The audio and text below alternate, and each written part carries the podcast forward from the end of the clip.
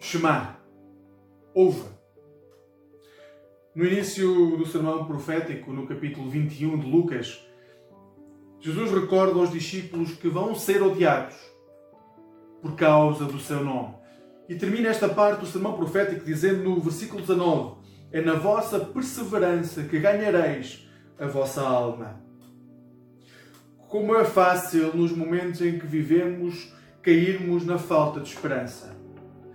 Uma falta de esperança que nasce nas expectativas que temos, na expectativa que temos em relação à nossa família, na expectativa que temos em relação ao nosso emprego, na expectativa que temos em relação ao nosso relacionamento, a expectativa que temos em relação à forma como o governo vai gerir a pandemia que está a assolar-nos, na expectativa que temos em relação ao, à forma como os outros nos veem, ou mesmo na expectativa que temos em relação à forma como nos vemos a nós próprios.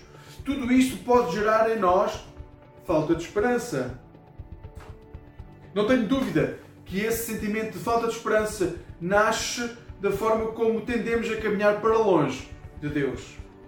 Quando as nossas expectativas crescem, quando as nossas expectativas pessoais, os nossos anseios crescem, o que nós vemos é as expectativas de Deus a diminuírem em nós. Porém, a benignidade do Senhor continua sempre presente. Ela habita onde a falta de esperança cresce. Por isso, quando as vozes que, como um turbilhão, ecoam dentro de nós, quando essas vozes se calam e passamos a conseguir louvar a Deus, isso não nasce naquilo que nós somos capazes de fazer, mas na, nasce da ação do Espírito Santo em nós. Tendo essa benignidade como um ponto de partida, podemos então perseverar na fé e ansiar pela presença de Deus, uma vez que serão as suas expectativas a estar em nós. Só assim podemos ganhar a nossa alma.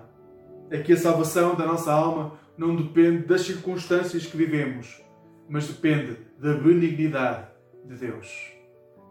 Hoje gostaria de terminar com a leitura de um, uma parte de um parágrafo de Dallas Willard. Ele escreve: A presença de Deus é tudo.